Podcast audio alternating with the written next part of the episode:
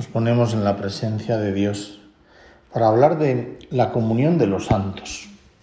Esta expresión la verdad es que nos suena un poco como a cosa antigua y algo incomprensible. Comunión de los santos. O sea, que solo hacen la comunión los santos o que los santos forman como un grupo aparte entre ellos. No, es mucho más sencillo. Hablar de comunión de los santos Quizá le podríamos poner un nombre nuevo, distinto, es estar online, es tener la misma cobertura. Es como si hiciéramos teletrabajo en la empresa donde trabajamos y todos estuviéramos interconectados. Quizá con esta expresión se entiende mejor. De todas maneras, la tradición histórica que tiene la expresión comunión de los santos es antiquísima porque se remonta al siglo IV un tal Nicetas de Remesiana, que era un monje griego, amigo de San Paulino de Nola, y que compuso himnos litúrgicos, por ejemplo el Te Deum, fue quien la comenzó a difundir. La comunión de los santos expresa esa unión que tenemos todos en la Iglesia. Rezamos unos por otros y la oración, los sacrificios, las victorias, las derrotas ofrecidas las cosas que nos salen bien y las cosas que no nos salen bien ayudan a que todos estemos unidos más cerca de Dios y que las virtudes de uno ayuden a los otros y las oraciones de los otros ayuden a los unos.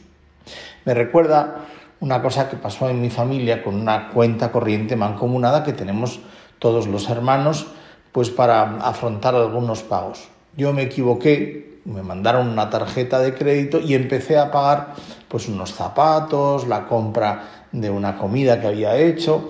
Y cuando mis hermanos vieron, pero bueno, se ha comprado unos zapatos, me equivoqué de cuenta y usé el dinero de la mancomunada, ya lo restituí, pero es como una cuenta mancomunada que tenemos todos y de la que podemos ir tirando cuando tenemos alguna necesidad.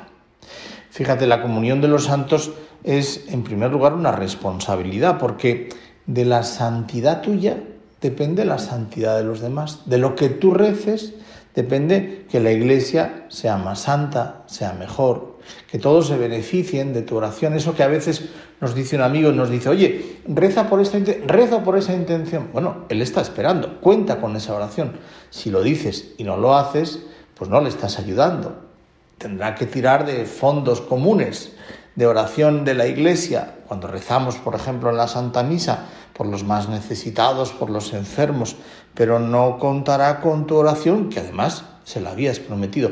Por tanto, la comunión de los santos es una responsabilidad, ese ser ejemplar, ir por delante, procurar tener pues esa mm, delicadeza de acordarte de cada día de los que más lo necesitan, de aquellos que te han pedido que reces por ellos, de aquella necesidad que te ha contado una enfermedad, una situación económica delicada, un examen, una prueba profesional que tiene que pasar un amigo tuyo, pues el que te acuerdes de ellas te sirve para que tengas esa responsabilidad. Y a la vez también es un beneficio, responsabilidad y beneficio. ¿Por qué? porque te beneficias de lo que rezan los demás por ti. Qué bonito es eso y qué importante es que lo tengamos presente. Es un dogma de la Iglesia, la comunión de los santos. Y es algo muy bonito porque nos hace darnos cuenta de que la Iglesia es una comunión, es una unidad. Nosotros no vivimos nuestra relación con Dios separada de, la, de los demás miembros de la Iglesia, sino que rezamos con la Iglesia. Por eso el oficio divino, esa oración que rezan todos los sacerdotes, muchos religiosos y muchos laicos, esa oración común de la iglesia es tan bonita porque se reza toda la iglesia a Dios unidos. Nosotros tenemos también como una especial comunión de los santos. En la familia, por ejemplo, el que recemos cada día unos por otros, en una comunidad religiosa, en una labor apostólica, las familias de un colegio, un grupo de WhatsApp, de un grupo de amigos, pues donde ponemos una necesidad que tenemos y los demás rezamos por ellos. Qué bonita es este dogma y qué consolador y cómo nos hace ver que la Iglesia es una sociedad ejemplar dentro de la sociedad común de un Estado, de una ciudad, de una comunidad autónoma, de un país, del mundo. Es una sociedad donde lo que hace es inyectar esa savia nueva, buena, que vivifica toda la sociedad donde están los cristianos. Por eso la iglesia es vivificadora, por eso la presencia de la iglesia en un ámbito, en un ambiente, eh, la presencia de los cristianos, la presencia de la iglesia a través de los cristianos vivifica y da tanta alegría y tantas cosas buenas al mundo. Que no tengamos miedo de manifestar nuestra fe.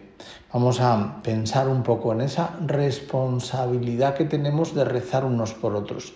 Vamos a darnos cuenta de que siempre contamos con la oración de los demás y sentirnos orgullosos de ser hijos de Dios en su iglesia y tener y sentir también esa responsabilidad de saberte hacedor de la iglesia, de saber que con tu oración no solamente rezas por esa intención que tienes, por esa necesidad que pasas, sino que estás rezando también por la iglesia universal.